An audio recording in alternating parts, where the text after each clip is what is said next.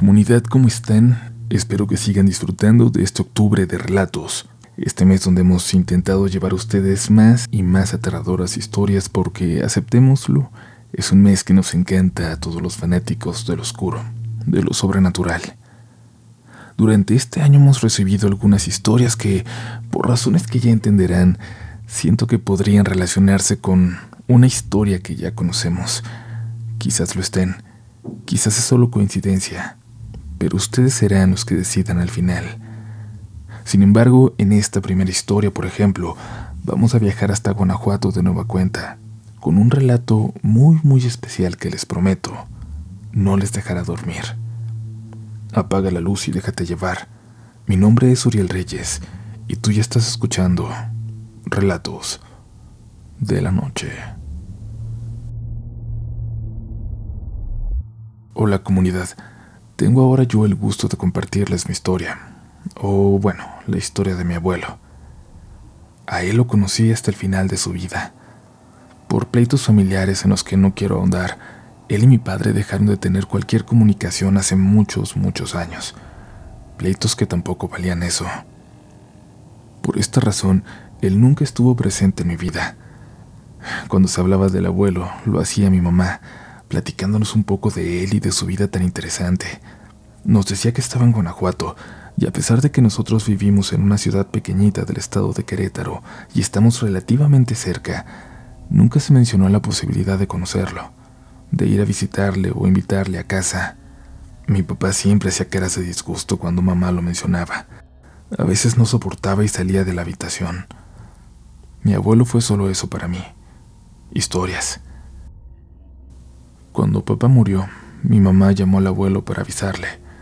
Ahí y hasta entonces inició nuestra relación. Primero cuando lo conocí, en el funeral. Luego cuando lo vi meses después, en mi cumpleaños. Y finalmente cuando pasó unos cuantos días aquí para convivir con nosotros. No sabíamos que le quedaba poco tiempo. Él sí. De entre todas las pláticas que nos regaló, hablando de su vida y de sus viajes por todo México y el mundo, las historias de fantasmas eran las que más me gustaba escuchar, y él tenía muchas. Pero quizás la más interesante de todas fue una que sucedió cuando él era muy joven, cuando trabajaba en una mina en un pueblo escondido de Guanajuato. Desde que llegó a trabajar ahí, se sintió cercano a Sebastián, con quien mejor se llevaba y terminó siendo un gran amigo, y con Ricardo. Al principio pensó que ellos eran hermanos, porque se parecían y eran muy cercanos, pero a diferencia de Sebastián, Ricardo no le caía nada bien al abuelo. Era demasiado bromista y se metía con temas que a él no le agradaban.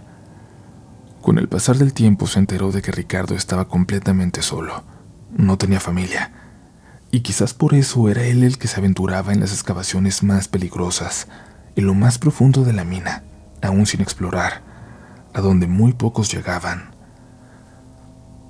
Fue en una de esas exploraciones cuando Ricardo encontró algo, algo tan extraño que de inmediato llamó a los demás. Nadie sabe por qué túnel se metió. Solo lo vieron acercándose a la zona de descanso con algo entre las manos. Una caja. Una caja que parecía ser una broma más de Ricardo, pues estaba rodeada con alambre de púas y tenía una inscripción en latín que, lamentablemente, el abuelo no recuerda. Todos se asustaron.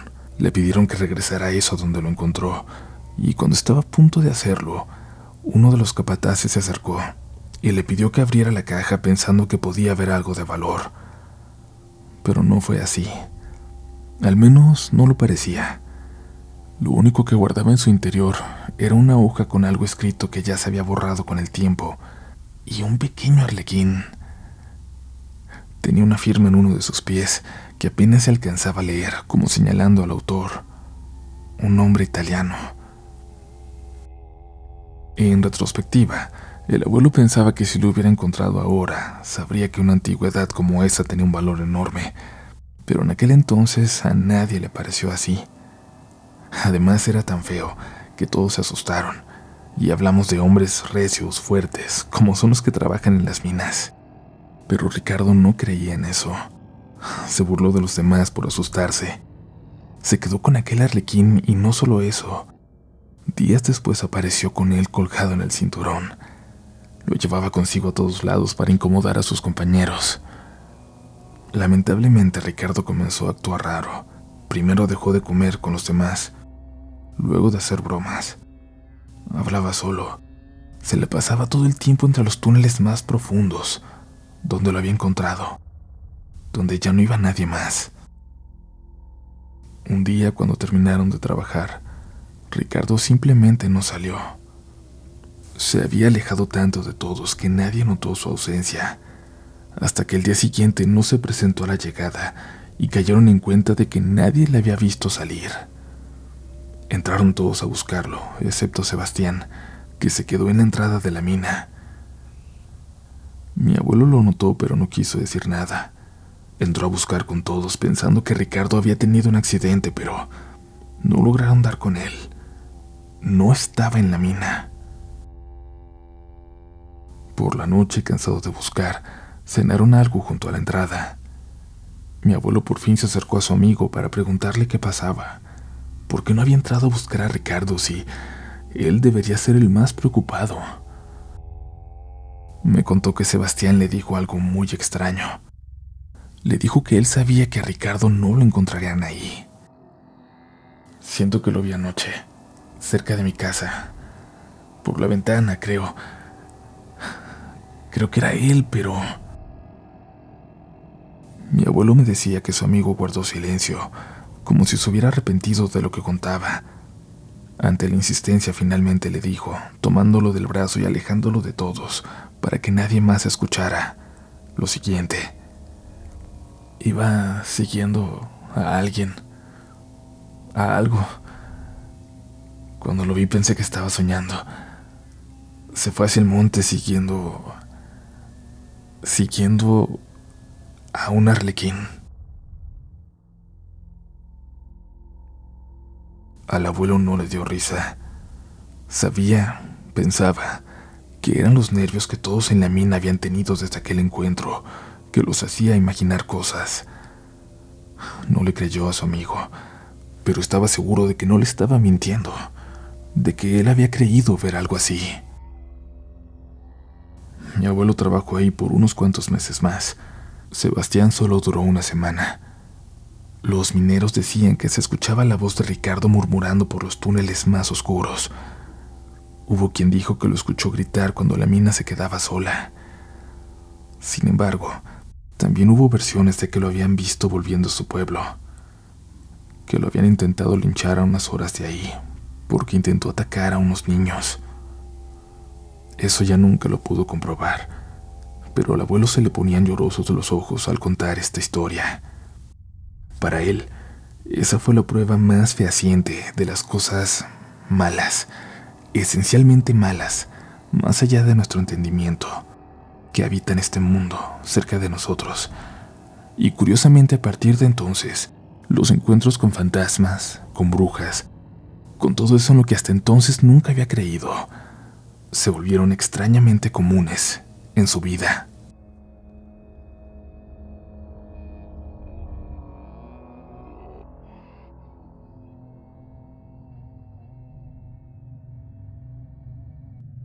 ¿Qué tal comunidad? Me gustaría compartir mi historia.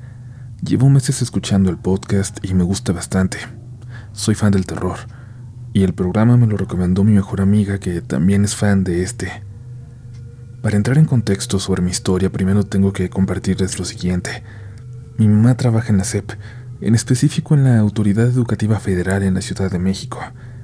Es asistente de servicios en plantel, o mejor conocido como la conserje de una primaria por lo que literalmente vivimos mucho tiempo en una de ellas. Hace unos ocho años se cambió a una conserjería ubicada en Coyoacán, por el zoológico de los coyotes. Yo tenía 17 y en aquel entonces me junté con una que hoy es mamá de mi hija. Mi mamá nos permitió vivir con ella en la conserjería mientras mejoraba nuestra situación económica. También vivía con nosotros mi hermano mayor y el esposo de mi madre. Cuando vivíamos ahí todo parecía normal Incluso pasamos varias semanas en total tranquilidad, hasta que una noche de la nada empecé a despertar a las 3 de la mañana, en punto, como si fuera un automático al dar esta hora. Y eso se volvió una costumbre, porque cada noche, a la misma hora, volvía a despertar. Una de esas noches, al despertar, se escuchaban también ruidos en la sala de la conserjería. Se escuchaban murmullos, voces a lo lejos, y yo sabía que era algo paranormal porque a las 3 de la mañana y sin vecino cerca, no era absolutamente nada normal escuchar voces. Yo sé que se dice que en las primarias se queda la energía de los niños, que en las noches se libera y por eso se escuchan cosas, pero me parecía muy difícil explicarlo de esa manera. Y cada noche los sonidos iban en aumento, hasta que se escuchaba ya que corrían por la sala, que abrían las puertas, voces e incluso llantos. Una noche en específico fue ya tal el ruido que todos, mi mamá, su esposo, mi hermano, mi pareja y yo, nos despertamos. Nos levantamos y prendimos las luces para ver qué estaba sucediendo, para corroborar que alguien no se hubiera metido a la primaria a robar o algo parecido. Platicando entre todos nos compartimos mutuamente que llevábamos días despertando siempre a la misma hora, todos a las tres, pero Nadie se había atrevido a decir nada. Pensábamos que era un problema de insomnio, que algo nos afectaba individualmente, y lo mismo con aquellos de escuchar ruidos o voces cerca de ahí. El ambiente estaba muy tenso. Se sentía la negatividad de todo, pues todos llevábamos bastantes semanas sin poder dormir, despertando siempre a la misma hora. Había escuchado que a las 3 de la mañana pasaban este tipo de cosas paranormales. Me lo contó mi papá que es brujo de esos que leen las cartas. Hacen limpias y trabajan con veladoras, pero era la primera vez que yo lo experimentaba. Justamente a mi papá le platiqué lo que nos estaba sucediendo, para ver si sabía cómo ayudarnos, para ver si sabía cómo hacer que esto dejara de pasar. Y es que después ya no era solamente en la madrugada. Ahora durante el día también se caían objetos de repente. Olía como a, a gato y a mi pareja le aparecían moretones al salir de bañarse, de esos que suelen decir que te salen cuando la bruja te chupa, perfectamente redondos. Mi papá me aconsejó poner un vaso de agua bajo la cama, y de hecho esto ya me había funcionado años atrás, cuando diario se me subía el muerto. Pero en esta ocasión eso no sería suficiente. Me dijo que pusiera sal alrededor de mi cama, y esto último nos sirvió bastante para poder dormir, al menos un par de días pero dormimos tranquilamente. Un día mi mamá nos pidió que fuéramos a la sala todos porque tenía algo importante que decirnos, y es que resulta que averiguó el origen de todo lo que nos estaba pasando. Después de hablar con un par de vecinos y maestros de la primaria, le contaron algo que sucedió en la conserjería. Unos 20 años atrás aproximadamente, la primaria contaba con un conserje que todos querían llamado Luis. Él vivía solo con su hija, Jazmín, que tenía 17 años justamente, como yo en aquel momento. No le contaron a detalle, pero lo que se dice es que Jazmín sufrió un accidente en el baño, se golpeó la cabeza y murió. Murió justamente ahí, donde vivíamos nosotros. Mi papá, como les dije, sabe mucho de estas cosas, pero tenía tiempo enfermo, y yo preferí no meterlo más en este tipo de situaciones. Así buscamos a alguien más que nos ayudara, y finalmente llegamos a una santera que fue a hacer una limpia, con la esperanza de que Jazmín nos dejara en paz. Aquella limpia se hizo de noche. La señora prendió veladoras, hizo un círculo de fuego, nos escupió una especie de aguardiente y creímos que todo había terminado porque después de eso nada ocurrió por una semana. Pero pasado ese plazo, todo volvió a ocurrir de nuevo, tan horrible como el primer día o incluso peor. Ya estábamos realmente desesperados, por el miedo, pero principalmente por no poder dormir. Pedimos prestado una perrita chihuahua. Eso fue idea de mi abuelita, ya que se dice que los perros pueden ver a esos espíritus y fantasmas que nosotros no. Pedimos también una cámara profesional para poder tomar fotografías en la noche, por si de pura casualidad lográbamos capturar a Jazmín o lo que sea que estuviera ahí.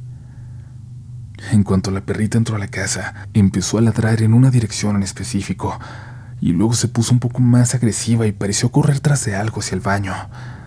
Sí, justo en el baño donde falleció Jazmín. La perrita se quedó ahí ladrando por mucho tiempo.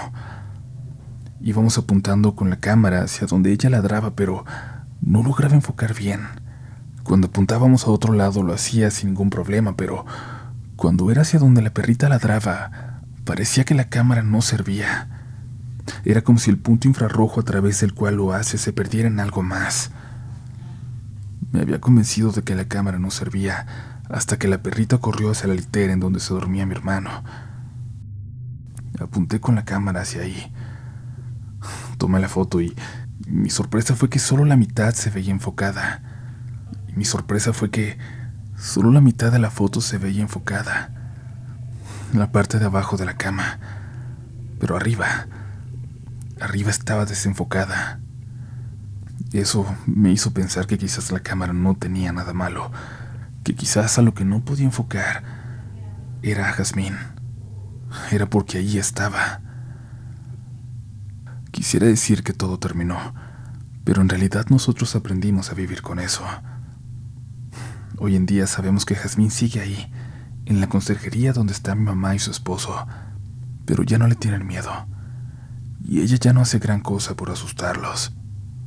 Yo con el tiempo me volví inmune a ese terror, tanto que llegué a escuchar relatos de la noche en el patio de la primaria, en total oscuridad, a solas.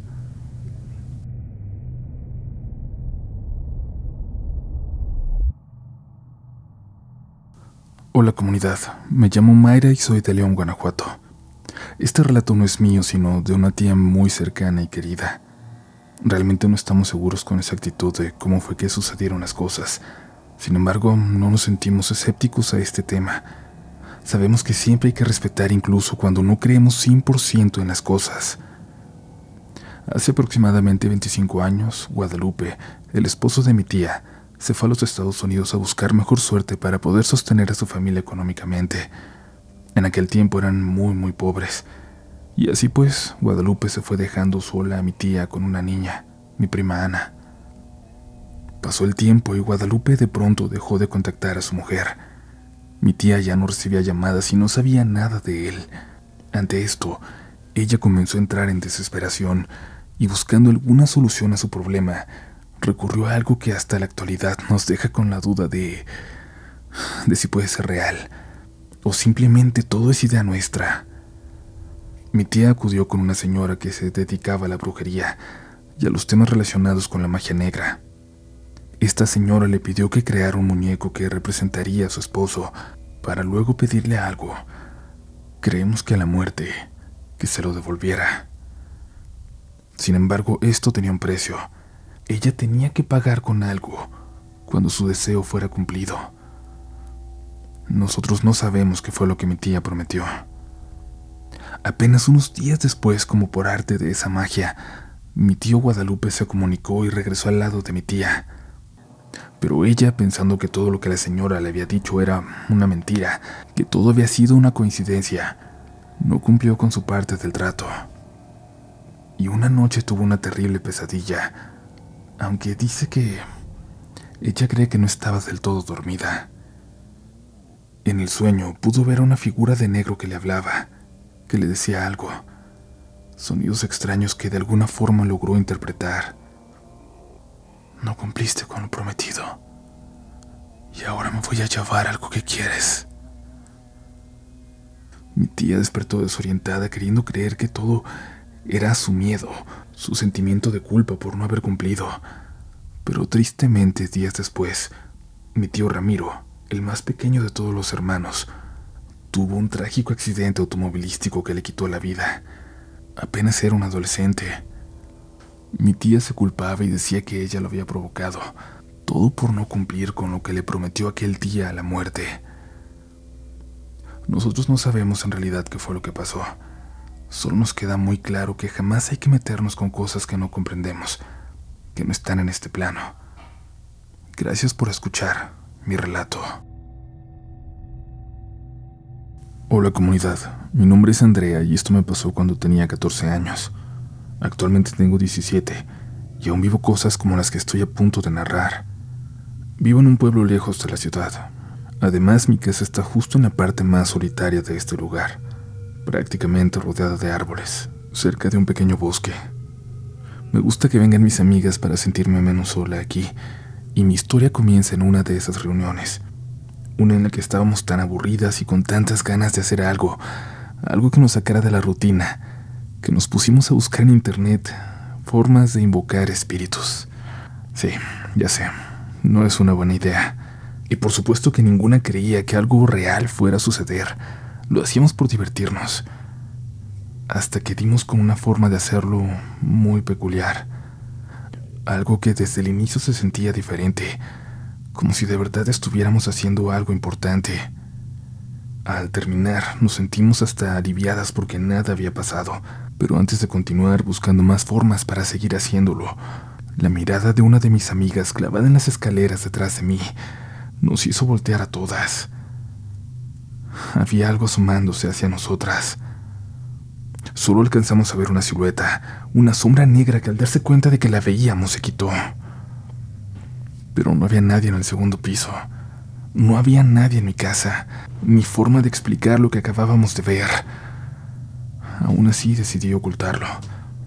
Lamentablemente de todo el grupo, yo soy la más creyente, la más débil en estos temas y creo que por eso mi experiencia apenas comenzaba. Una semana después mi mamá tuvo una cirugía de emergencia, aunque nada de peligro. Solo tenía que recuperarse y yo me acostaba tarde para estar al pendiente de ella. El dormirme más tarde del usual me hizo descubrir que cuando pasaba de la medianoche, algo despertaba en la casa. Algo se sentía en ella. Me estaba quedando en la habitación de mi mamá. Esta da hacia las escaleras y no tiene puerta, por lo que empecé a sentir que algo me veía desde la oscuridad. Exactamente en el mismo lugar de las escaleras donde habíamos visto aquel bulto asomarse. Yo intentaba pensar que todo estaba en mi cabeza y simplemente me intenté dormir. Apreté los ojos. Luego escuché que la cama rechinaba.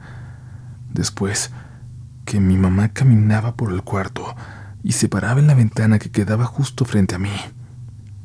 Pero no me atreví a abrir los ojos, y es que mi mamá estaba recién operada. Ella no se podía levantar sola, y yo no podía abrir los ojos. Solo sentía una vibra en el cuarto que me hundía en la cama y un frío que no sé cómo explicar. Luego, lo que sea que estaba parado frente a mí, se sentó en mis piernas, como queriendo que abriera los ojos, como queriendo despertarme, pero yo no quise hacerlo. No los pude abrir. Esta cosa me hablaba. Me hablaba de una forma que entendía en mi cabeza, aunque no hiciera ruido. Eran muchas voces a la vez.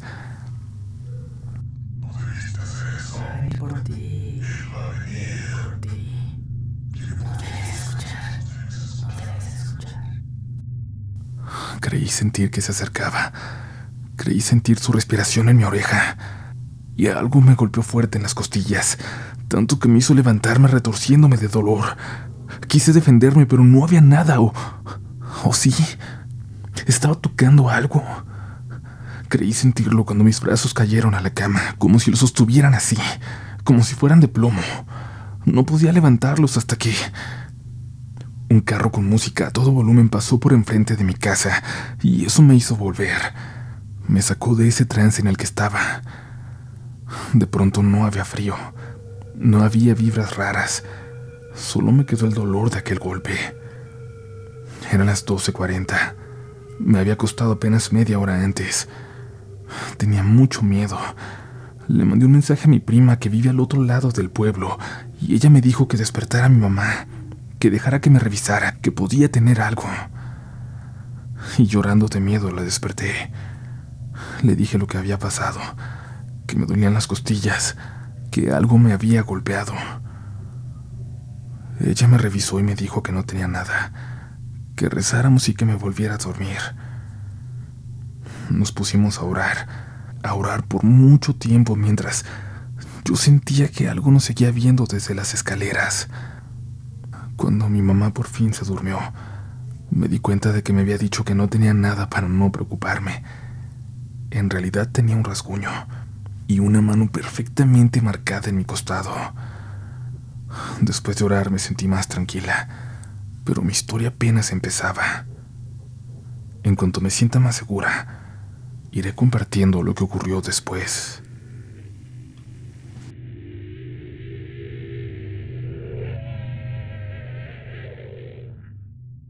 ¿Quieres regalar más que flores este Día de las Madres? The Home Depot te da una idea.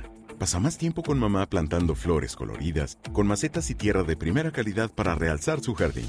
Así sentirá que es su día todos los días. Llévate tierra para macetas Bigoro por solo $8.97 y crece plantas fuertes y saludables dentro y fuera de casa. Recoge en tienda y sigue cultivando más momentos con mamá en The Home Depot. Haces más, logras más. Más detalles en homedepot.com diagonal delivery.